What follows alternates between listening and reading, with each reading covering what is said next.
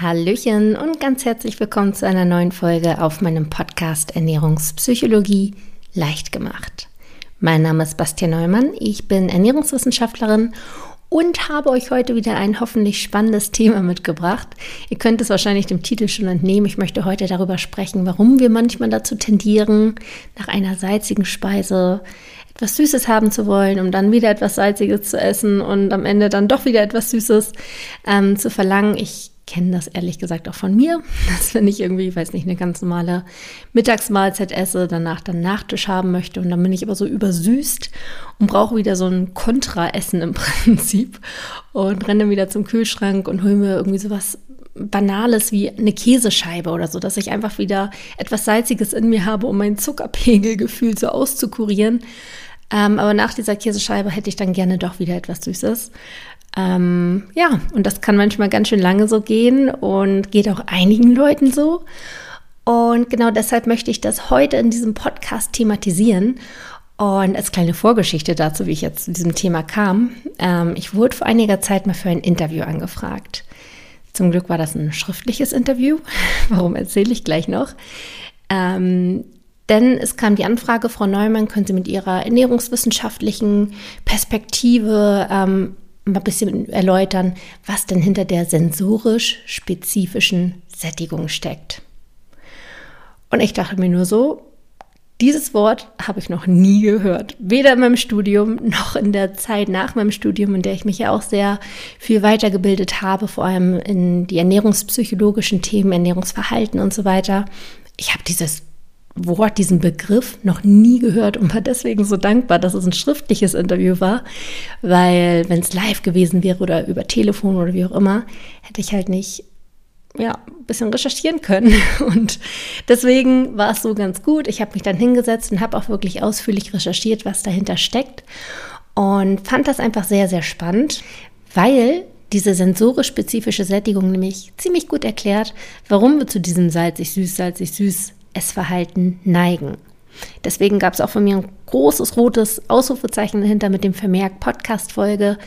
Und heute nehme ich sie endlich auf, weil ich einfach weiß, dass es da draußen viele Leute gibt, die unter diesem Essverhalten leiden und etwas verändern wollen, aber einfach nicht wissen, wie sie daran kommen. Und deswegen gibt es heute einmal die Erklärung plus ein paar Tipps natürlich auch. Und dabei wünsche ich euch ganz, ganz viel Spaß. In der heutigen Folge haben wir auch wieder einen Sponsor mit an Bord, wofür ich sehr, sehr dankbar bin. Und zwar ist das, wie in der letzten Woche auch schon, der Ernährungspodcast von Edeka mit dem Titel Ist so. Und es ist ein sehr angenehmer Ernährungspodcast, wie ich sagen würde, ohne erhobenen Zeigefinger. Moderiert wird das Ganze von dem Ernährungswissenschaftler und Bestsellerautor Achim Sam, der super leicht verständlich und auch unterhaltsam die verschiedensten Ernährungsthemen erklärt und dabei auch ein ganz breites Feld abdeckt. Es geht um bewusste Ernährung, um Lebensmittel und Foodtrends, Sport und vieles mehr, also ganz, ganz breit gemischt. Gemeinsam moderiert er das mit der Radiomoderatorin Julia Rohrmoser und beantwortet dabei Fragen, bietet Orientierung und hilft Zuhörern, ihren eigenen Ernährungsstil zu finden. Das Ganze auch komplett ohne Verbote, denn Achim ist weder die vegane Ernährung zu unverständlich, noch scheut er sich vor dem Schnitzel. Wenn das Ganze also auch für euch spannend klingt, dann schaut gerne mal vorbei bei dem ISSO Podcast. Dort erscheint jede Woche Donnerstag eine neue Folge und finden könnt ihr den Podcast auf allen gängigen Podcast-Plattformen und Podcast-Apps oder auch direkt auf der Website von Edeka unter www.edeka.de slash isso. Den direkten Link findet ihr natürlich wie immer auch wieder in den Shownotes. Machen wir weiter mit dem hm, dann doch etwas spärlichen Begriff der sensorisch spezifischen Sättigung. Ein bisschen ist dieser Begriff ja auch schon selbsterklärend, aber eben auch nur ein bisschen. Und deswegen würde ich als allererstes erstmal damit anfangen, diesen Begriff überhaupt zu definieren. Was steckt da eigentlich hinter? Also die sensorisch spezifische Sättigung, ganz schön ein Zungenbrecher, ähm, beschreibt das Phänomen, dass während des Verzehrs von einem Lebensmittel das Verlangen danach abnimmt. Also während man eine bestimmte Sache isst, sinkt das Verlangen nach dieser Sache und gleichzeitig steigt der Appetit nach einem andersartigen Lebensmittel. Ne, das sagt ja auch der Begriff sensorisch spezifische Sättigung. Man ist gesättigt von einer spezifischen Sensorik, also dem Geschmack. Ähm, man hat auch einen weiteren Begriff noch ähm, für die sensorisch-spezifische Sättigung und zwar nennt sich das die wahrnehmungsspezifische Sättigung. Da ist dann auch noch mit inbegriffen, dass es durchaus auch Bezug haben kann auf die Konsistenz oder die Form oder Farbe. Also man ist einfach aufgrund einiger Eigenschaften von einem Lebensmittel gesättigt. Man hat genug davon gehabt vielleicht etwas cremiges, das kenne ich auch von mir, wenn ich etwas cremiges esse, dann bin ich so, boah, dann brauche ich irgendwie was Festes danach. Ne? Also das kann durchaus auch die Konsistenz sein und man ist spezifisch davon gesättigt und braucht etwas anderes. Also je mehr man von einem Produkt isst, desto weniger Lust hat man darauf, zumindest für kurze Zeit, und braucht etwas andersartiges. Das steckt im Prinzip hinter diesem Begriff. Und was vielleicht auch noch ganz spannend ist dazu zu sagen, ist, dass je extremer diese eine Eigenschaft ist, vor der man gesättigt ist, beispielsweise äh, ein süßlicher Geschmack, desto intensiver wirkt dieser Effekt, dass man etwas andersartiges haben möchte. Sprich, wenn ein Lebensmittel eher neutral schmeckt, nicht so stark süß, um mal bei dem Beispiel zu bleiben, dann ist der Effekt nicht so groß. Isst man jetzt aber etwas wirklich richtig pappsüßes und ist so total überzuckert und äh, braucht ja, ein Konteressen sozusagen, dann ist es umso stärker ausgeprägt. Also je stärker diese Eigenschaft, von der man gesättigt ist, vorliegt, desto stärker ist dieser Effekt der spezifisch sensorischen Sättigung. Und das betrifft uns alle. Das betrifft uns alle, weil das ein Effekt ist, den die Natur ganz klug eingefädelt hat, nämlich mit einer bestimmten Absicht. Durch diese sensorisch spezifische Sättigung essen wir nämlich abwechslungsreicher. Ich denke, jeder von uns wird das kennen. Man favorisiert bestimmte Lebensmittel, hat vielleicht auch ein bestimmtes Lieblingsessen. Dennoch isst man das nicht jeden Tag, weil man spezifisch davon gesättigt ist. Man hat eine spezifisch sensorische Sättigung bei diesem Lebensmittel. Und nach einer Zeit lässt es nach, hatte ich ja auch schon gesagt, dass es nur für eine kurze Zeit anhält, diese, ähm, dieser Effekt, und man bekommt wieder Lust drauf. Aber eben nicht jeden Tag, damit man auch mal andere Dinge isst und somit viele verschiedene Nährstoffe bekommt. Es stecken natürlich in den verschiedenen Lebensmitteln verschiedene Nährstoffe. Man sollte möglichst den ganzen Blumenstrauß mitnehmen, um wirklich dem Körper alles zu bieten, was er braucht. Und wenn man jeden Tag das gleiche isst, ganz logisch, bekommt man auch immer nur die gleichen Nährstoffe. Deshalb hat die Natur da ganz schlau eingefädelt, dass wir nach einer gewissen Zeit keine Lust mehr auf bestimmte Dinge haben ähm, und andere Dinge essen. Vielleicht kennt ihr das auch, dass ihr manchmal so Phasen habt. Äh, ich hatte zum Beispiel gerade eine Phase, wo ich beim Frühstücken super gern Eiersalat gegessen habe. Und das habe ich mir dann, glaube ich, drei, vier Tage hintereinander jeden Tag gegeben und dann hatte ich keine Lust mehr drauf. So, jetzt landet es erstmal wieder nicht in meinem Einkaufskorb, bis diese spezifische Sättigung nachlässt und dann kaufe ich es wahrscheinlich wieder. Aber ich habe es einfach ein bisschen damit übertrieben, wahrscheinlich. Und ähm, ja, bin auf oder bin gesättigt bei diesem Lebensmittel. Jetzt brauche ich was Neues.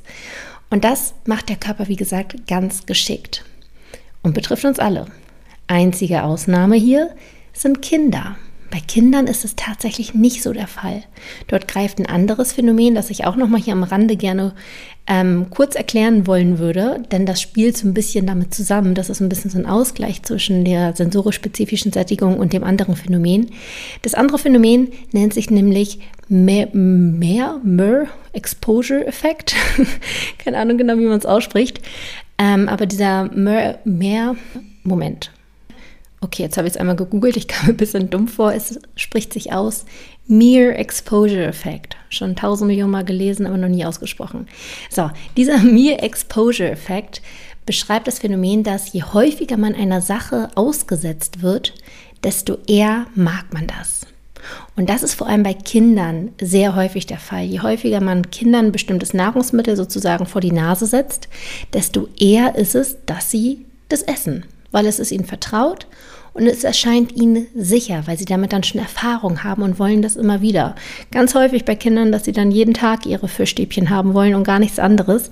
Sprich, da ist diese sensorisch spezifische Sättigung noch nicht so ausgeprägt, weil da dieser Sicherheitsgedanke der instinktiv da ist bei Kindern, größer ist. Kinder brauchen Sicherheit, die ähm, brauchen Sicherheit, dass Dinge gut verträglich sind, dass sie genug Energie bekommen, um zu wachsen. Und je älter man wird, desto schwächer wird es, beziehungsweise desto stärker wird die Bedeutung ähm, der spezifisch sensorischen Sättigung. Und das ist immer so ein bisschen im Ausgleich. Also diese beiden Phänomene zusammen sorgen dafür, dass unser Essverhalten so ausgelegt ist, dass wir zwar einen gewissen Sicherheitsgedanken dabei haben und nicht einfach irgendwelche Beeren, sag ich mal, von denen wir keine Ahnung haben, am Straßenrand pflücken, sondern eher zu dem greifen, was wir kennen, weil es eventuell ja potenziell giftig sein könnte, aber gleichzeitig auch ein Bedürfnis haben, abwechslungsreich zu essen und nicht jeden Tag das Gleiche, um halt die Nährstoffe zu bekommen. Das ist so ein bisschen der Zusammenhang zwischen diesen beiden ähm, Effekten. Und wie gesagt, bei Kindern ist der Mere Exposure Effekt stärker ausgeprägt ähm, und bei Erwachsenen dann, ich sag mal, eine, ein gutes Gleichgewicht. Das klingt doch soweit erstmal nach einem sehr intelligenten Mechanismus, der quasi dafür sorgt, dass unser Essverhalten so ausgelegt ist, dass wir den maximalen Nutzen daraus ziehen. In der Theorie ja. Nun ist es allerdings so, dass gerade in der heutigen Zeit ähm, die Folge dieser sensorisch spezifischen Sättigung halt auch sein kann, dass wir, wie schon Anfang der Folge erwähnt, ähm, zwischen diesen Geschmäckern hin und her hüpfen und das am laufenden Bande, dass wir süß, salzig, süß, salzig, süß essen und das wirklich im Übermaße und darunter wirklich leiden, weil wir das Gefühl haben, ich bin wie fremdgesteuert, ich brauche die ganze Zeit irgendwie etwas, einen Geschmack, den ich gerade nicht in mir trage. Und das führt zu Heißhunger, das führt dazu, dass wir viel mehr essen, als wir wollen, mit der Folge, dass wir dann eventuell auch ein Übergewicht entwickeln und vor allem auch dieses ähm, unangenehme Gefühl haben, die Kontrolle über unser Essverhalten zu verlieren. Und deswegen möchte ich da jetzt nochmal drauf eingehen, nachdem ich jetzt erklärt habe, was überhaupt dahinter steckt und was der Nutzen ist, möchte ich nochmal darauf eingehen, wie wir eventuell trotz dieses Effekts, der ja besteht und uns alle betrifft, dieses süßsalzig, süßsalzig, süß Essverhalten unterbinden können oder zumindest ähm, zu einem Ausmaß reduzieren können, dass es sinnvoll ist, ne? weil es hat ja seinen Sinn, wie gesagt, dass wir vielfältig essen, aber halt nicht mehr so, dass wir die Kontrolle verlieren. Wie können wir das schaffen? Wichtig ist es mir an dieser Stelle nochmal zu sagen, dass das Essverhalten grundsätzlich sehr komplex ist. Und in den wenigsten Fällen gibt es diese eine Antwort und dieser eine Hebel, den man umlegen muss, um etwas komplett zu verändern. Deswegen, es kann natürlich auch ähm, sein, dass dieses süße als ich süß Essverhalten durch etwas anderes kommt, wie zum Beispiel Gewohnheiten. Ne, wenn man von klein auf es gelernt hat, nach dem Mittagessen oder nach dem Abendessen gibt es immer Nachtisch, weil das haben die Eltern immer so serviert, dann ist das wahrscheinlich eine Gewohnheit, die drin ist. Deswegen das auch unbedingt mal hinterfragen. Thema Gewohnheiten habe ich auch schon mal behandelt in den Folgen 8 und 9. Also wenn das ähm, ja, relevant sein könnte, hört da gerne mal rein in die beiden Folgen. Die sind schon etwas älter, aber dennoch sehr aktuell und sehr relevant, das Thema. Genau, oder was natürlich auch sein kann, wenn man eher ballaststoffarme Lebensmittel isst, also eher hochverarbeitete Lebensmittel, die den Blutzuckerspiegel schnell in die Höhe treiben, dann ist es auch der Fall, dass der dann auch schnell wieder in den Keller ähm, fällt, weil Insulin prompt ausgeschüttet wird und es dann auch häufig in die leichte Unterzuckerung geht. Und Unterzuckerung ist für den Körper Alarmsignal. Dementsprechend werden Hormone ausgeschüttet, die uns sagen, wir brauchen jetzt schnell Energie, wir brauchen schnell Zucker, um aus diesem Unterzucker rauszukommen. Und wo steckt Zucker drin? Natürlich in süßen Sachen. Also bekommen wir dann einen Drang nach süßen Sachen und essen dann Süßes, um wieder aus dieser Unterzuckerung rauszukommen. Also das kann auch ein Mechanismus sein, der dann eher physiologisch abläuft und dazu führt, dass man nach etwas Salzigem etwas Süßes braucht. Das ist mir nochmal wichtig zu sagen, dass es natürlich auch mehrere Komponenten geben kann, mehrere Mechanismen, die dazu führen, dass man dieses abwechslungsreiche Essen braucht. Aber die sensorisch-spezifische Sättigung kann natürlich auch reinspielen. Deswegen biete ich euch immer auch alles an, damit ihr für euch selbst wisst, was es für Themen gibt, die das Essverhalten beeinflussen und dann für euch selbst reflektieren könnt, ah, okay, das ist bei mir der Fall, das glaube ich nicht. Hm, daran müsste ich jetzt arbeiten, daran eher weniger. Ne? Das ist mir mal ganz wichtig. Nun aber, falls ihr feststellt, hey, die sensorische, die spezifische sensorische Sättigung, die könnte bei mir tatsächlich schuld daran sein, dass ich dieses Essverhalten an den Tag lege, dann habe ich euch jetzt noch ein paar Tipps mitgebracht, wie ihr für euch ähm, es zwar erreichen könnt, dass ihr von den positiven Aspekten der sensorisch-spezifischen Sättigung profitiert, also dem nährstoffreichen und vielfältigen Essen, aber eben nicht in dieses kontrolllose Essmuster geratet von süßer, sich süßer, sich süß und so weiter. Mein erster Tipp ist es dabei, nicht oder möglichst wenig von diesen sehr künstlich intensiven Lebensmitteln zu essen. Ich hatte ja im Laufe der Folge schon mal gesagt, dass ähm, die sensorisch-spezifische Sättigung vor allem dann sehr stark ausgeprägt ist, im auch negativen Sinne, wenn die Eigenschaften, von denen man gesättigt ist, wie zum Beispiel der Geschmack, sehr intensiv sind. Wenn wir etwas sehr Süßes essen, dann ist das Verlangen nach etwas Salzigem danach größer.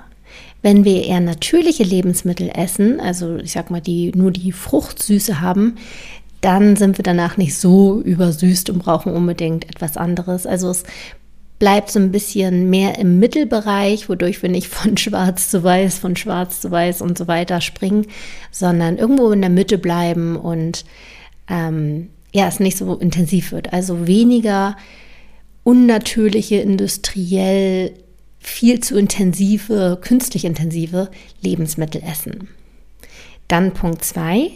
Gestaltet auch schon die einzelnen Gerichte möglichst bunt. Im Hinblick auf Form, Farbe, Konsistenz, Geschmack, allem. Ne, wir wollen möglichst viele Nährstoffe haben und deswegen neigen wir dazu dann immer hin und her zu hüpfen.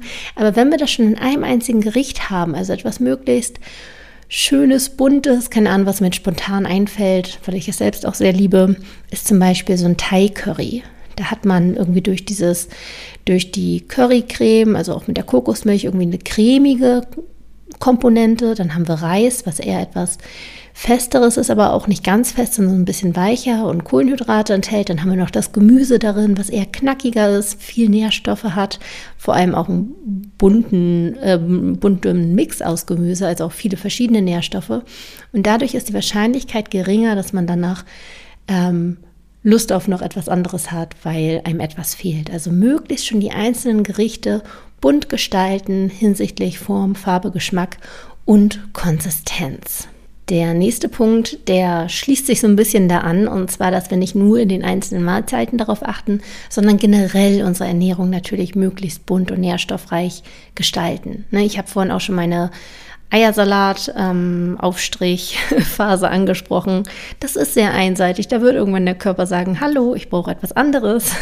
Wenn ich aber jetzt nur manchmal meinen Eiersalat auf dem Brot esse und an den anderen Tagen etwas anderes, dann ist das völlig okay und dann wird mein Körper auch nicht irgendwie diese, ähm, diesen Effekt so stark zeigen, weil ich ja schon ausgewogen esse. Also generell die Ernährung möglichst nährstoffreich und abwechslungsreich gestalten. Und der letzte Punkt, der bezieht sich nochmal so ein bisschen aufs achtsame Essen. Ne, wir sind hier alle große Freunde vom achtsamen Essen. Ich bin es auf jeden Fall und hoffe, dass ich den einen oder anderen davon auch schon habe überzeugen können im Laufe meines Podcasts mit den ganzen Folgen. Denn wenn wir beim Essen achtsam sind und achtsam unsere Sättigung wahrnehmen, achtsam ähm, auch unsere spezifische Sättigung wahrnehmen, dann brauchen wir auch nicht so dieses Kontraessen. Also wenn wir etwas Süßes essen und achtsam dabei sind, dann merken wir recht zügig, wann wir vielleicht auch genug Zucker zu uns genommen haben. Dass wir es nicht so sehr übertreiben, um im Anschluss etwas Salziges zu brauchen, um es auszugleichen. Also da auch hinsichtlich der einzelnen Geschmäcker oder auch Konsistenzen ähm, bewusst und achtsam sein, wann ihr da tatsächlich genug habt, um diesen Ausgleich nicht zu benötigen. Das waren meine vier Tipps, die euch hoffentlich so ein bisschen dabei helfen. Grundsätzlich hoffe ich, dass ähm, diese ganze Thematik der sensorisch-spezifischen Sättigung, ich habe dieses Wort jetzt so häufig in dieser Folge gesagt, langsam kann ich es echt, ähm, genau, dass euch das helfen konnte, dass es euch nochmal einen neuen Aspekt aufgezeigt hat, wie unser Ernährungsverhalten teilweise auch gesteuert wird. Denn manchmal stehen wir da einfach und denken so, ey, warum esse ich eigentlich so, wie ich esse? Und das gibt euch vielleicht ein kleines Puzzleteil mehr in diesem ganzen großen Puzzle des Ernährungsverhaltens. Ich hoffe sehr, es hat euch gefallen. Wenn dem so ist, dann gebt mir gerne eine positive Bewertung und schaut gerne auch mal auf meiner Website vorbei. Dort findet ihr nämlich unter anderem auch den Online-Kurs Ernährungspsychologie unter www.bastian-neumann.de und dann oben im Reiter Kurs. Und in diesem Kurs geht es nämlich um dieses komplexe und geballte Thema des Ernährungsverhaltens. Warum esse ich so, wie ich esse und wie schaffe ich es, eine gesunde Beziehung zum Essen aufzubauen, um dann eventuell auch den Körper zu erlangen, den ich haben möchte. Ne? Aber da muss ich vorher was im Kopf tun. Und ja, wenn das spannend ist, dann schaut da unbedingt vorbei. Ich freue mich, den einen oder anderen dann im Kurs begrüßen zu dürfen und gemeinsam mit euch an eurem Ernährungsverhalten zu arbeiten. Ich wünsche euch in diesem Sinne eine wunderschöne Woche und freue mich, wenn ihr bei der nächsten Folge wieder reinhört.